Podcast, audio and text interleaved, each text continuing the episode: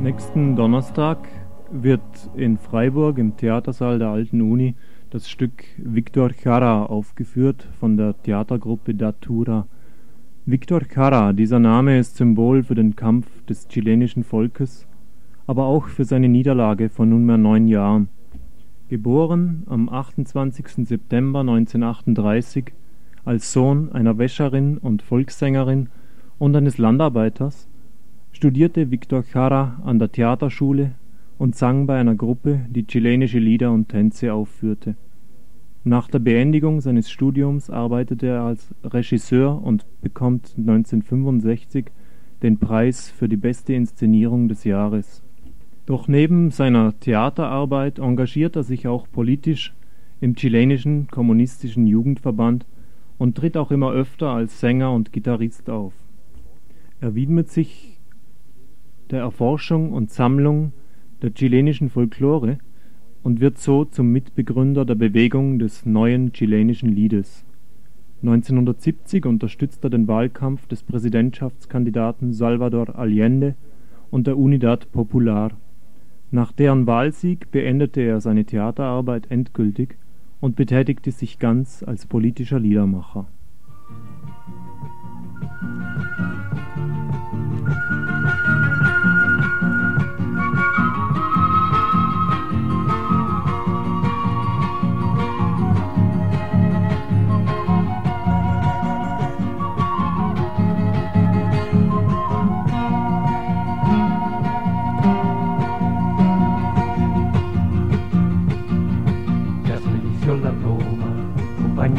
la boca.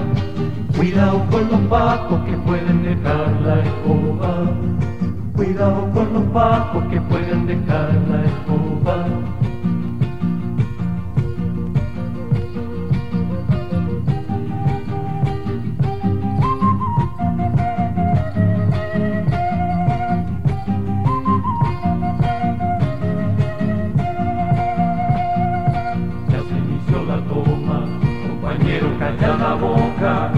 Cuidado con los pacos que pueden dejar la escoba. Cuidado con los pacos que pueden dejar la escoba. Sujeta bien al chiquillo, dile a Jaime que se apure. No toque el 45, ojalá que nos resulte. No toque el 45, ojalá que nos resulte. No toque el 45, ojalá que nos resulte. Als am 11. September 1973 die Allianz von chilenischen Militärs, Rechtsradikalen, CIA und ITT der Regierung der Unidad Popular ein blutiges Ende bereiten, wird Victor Jara gemeinsam mit 600 anderen Personen, die sich in der Universität von Santiago befanden, in das Stadion Chile gebracht, das den Putschisten als Gefangenenlager dient.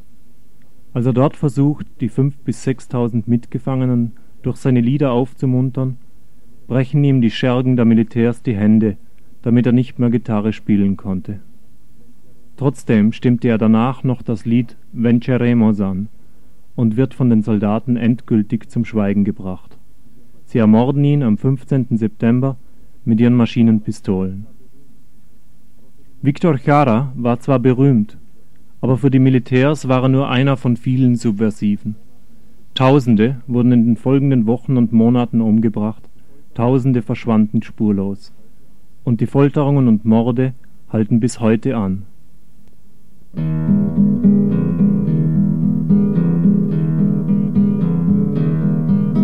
Für alle, die ihre Lektion verschlafen haben, sowie auf vielfachen Wunsch der Reaktion wird der Tod des Orpheus wiederholt im großen Stadion von Santiago.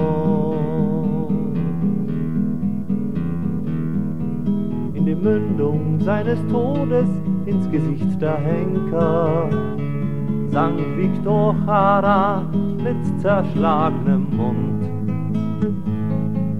seine Lieder von der Macht des Volkes, von seiner unausrottbaren Zukunft.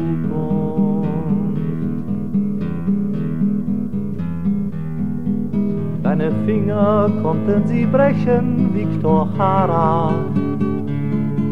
Deine Hände, deine Gitarre, dein Leben.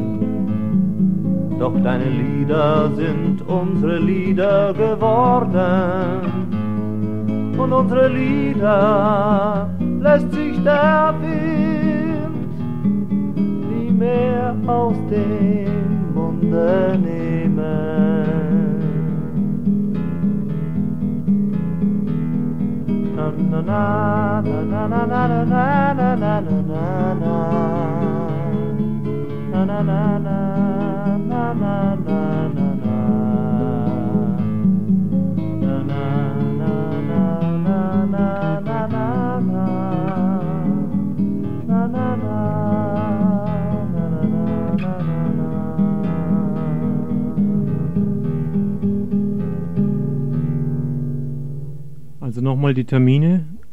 Nächsten Donnerstag, den 30. September, im Theatersaal der Alten Universität in Freiburg um 20 Uhr und am 3. Oktober nochmal das Theaterstück Victor Jara in der Thomas-Morus-Burse in Freiburg.